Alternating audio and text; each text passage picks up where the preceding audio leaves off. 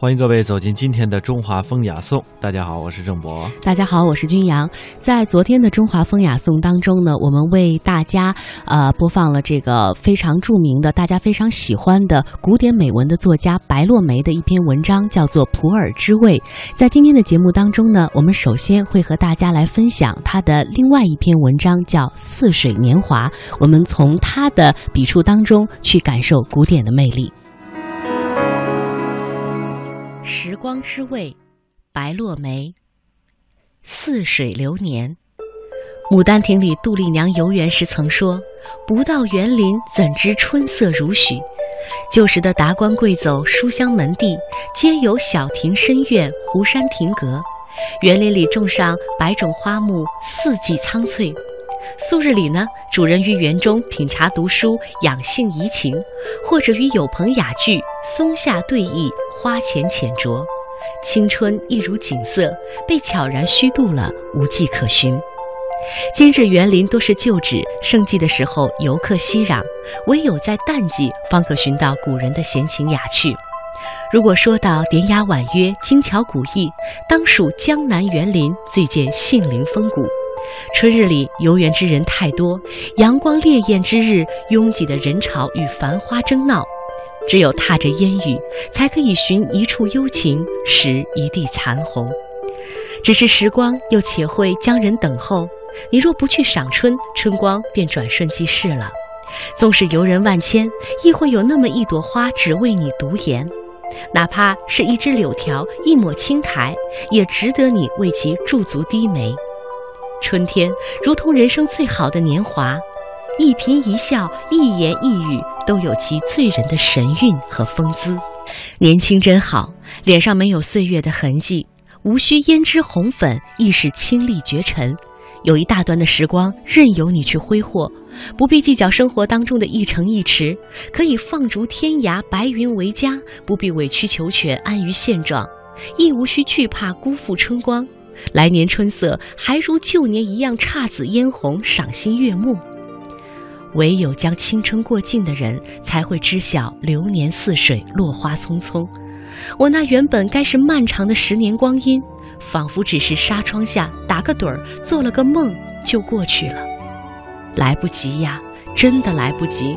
那么多想要去的地方，不曾邂逅就换了出言；那么多想要结缘的人，不曾相遇。就已擦肩，慎良缘，把青春抛得远。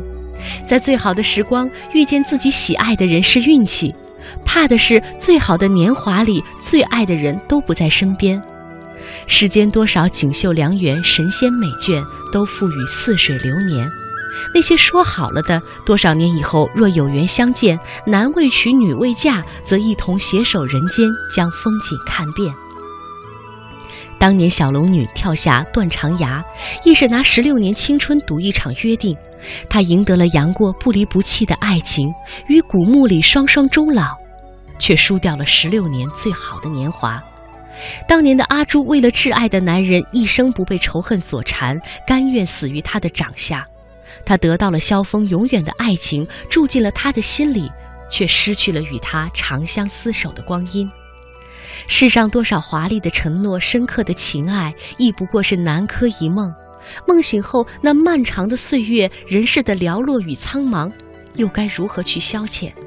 孤独并不可怕，可怕的是守着一个不能兑现的承诺，看着自己慢慢老去，连影子都成霜。看似水流年，英和文在美丽古老的乌镇有缘相遇，有了情感。鹰的出现给文平静的生活添了浪漫，给乌镇的水加上了柔情。在乌镇，鹰忘记了城市的纷繁，亦忘记了自己在尘世还有一段情债。他只想停留在这里，与心爱的人依偎在乌镇闲逸的日光下，缓慢地老去。鹰说他惧怕黄昏，日落的时候总会掩上窗帘，希望可以省略那个过程。其实他一是害怕青春流逝得太快。有缘遇见的人不曾好好相爱，就成了往事。他从不重复去一个地方，但是为了心里的牵挂，他几度匆匆来到乌镇，住在那扇雕花的古窗下，看一河宁静的水，守一个铭心刻骨的人。有些感情一生也许只有一次，有些感情一生也许只要一次。应把它最美的芳华留在了乌镇，转身匆匆离去，把那无尽的怀念和遗憾留给了那些寻梦的人。我亦是为了追忆他们那段似水年华，一路风尘赶到乌镇，在温柔的月色里走过逢源双桥，找到的只是远去经年的影子。文留在了乌镇，为了守住一个残缺的誓言，他倾注一生的光阴。我是喜爱刘若英的，喜欢她的懦弱，亦喜欢她的决绝；喜欢她的真挚，更喜欢她的随性。那行走在长巷里的寥落身影，望穿秋水的忧伤眼神，令人内心百转千回，不能平静。后来方知道，有过故事的女子最是风情，最有韵味。青春是纯净的，像一本合上的书，等待有缘人去开启，再去懂得和感知。但走过山山水水，更让人心生痴迷。想起林青霞一袭红衣坠落山崖的凄美决绝，王祖贤白衣胜雪的低眉回首，更忆起了袁咏仪身着旗袍历尽沧桑，却有一种洗尽铅华的淡然和美丽。还有赵雅芝，那个被时光遗忘的女子，无论过去多少年，岁月始终不忍伤害她。但这些女子终把最好的年华交付给了流年，人生那条悠长的巷陌，光阴洒落了一地。有人悼念青春，有人怀想故人，亦有人拾起破碎的记忆。岁月的纹路越来越多，肩上的行囊却越来越空。年轻时伤春悲秋的情怀，亦随落花流水匆匆去也。都说，到了一定年龄的人，再不必去取悦谁，亦不需要别人的取悦。曾经有过交集的人，无论谁辜负了你，又是谁被辜负，都已经成了往事。有时候，爱一个人只是短短几载，甚至几日光阴；而恨一个人，却要用一生的岁月。遗忘是一种美丽，远胜那些自诩为长情，实则薄情的过去。脂粉既然掩盖不住岁月的痕迹，莫如素颜以对着烟火人间，从容相待，悲欢聚散。生命若莲，绿客千红。生命若莲，绿阔千红，自是美不胜收。雨打残荷，亦是一种风韵。假如不曾遇见你，假如不曾开始那么多的故事，时光是不是可以缓慢一点？青春又是不是多了几分遗憾？这万紫千红的春光，如同虚设的风景，又该如何去消遣？想来，可怕的不是如流的光阴，而是红尘陌上孤独的背影。